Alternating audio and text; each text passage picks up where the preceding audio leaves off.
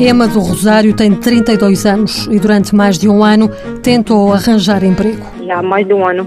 Assim sim, eu senti emprego, inscrevia-me, é, pronto, é o que havia.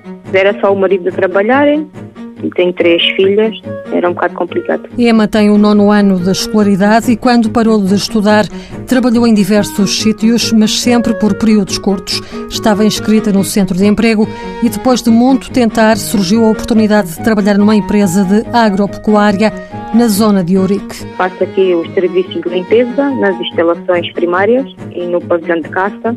Faço a confecção de almoços para o pessoal da empresa e para os caçadores no dia de caça faço auxílio administrativo no escritório da sede da empresa. Emma foi contratada através do programa Estímulo 2013 do Instituto de Emprego e Formação Profissional. Trata-se de um contrato sem termo e durante 18 meses o IFP garante uma ajuda superior a 50% no pagamento do salário de Emma. É uma felicidade. Pronto, estava em casa, não ganhava nenhum. E assim é uma coisa que eu gosto, quando fazendo e ando tão distraída e é mais esse que vem para casa. Pronto, mais esse ordenado é o ordenado mínimo. Emma do Rosário espera continuar na empresa por muito tempo. Sim, era esse o meu objetivo.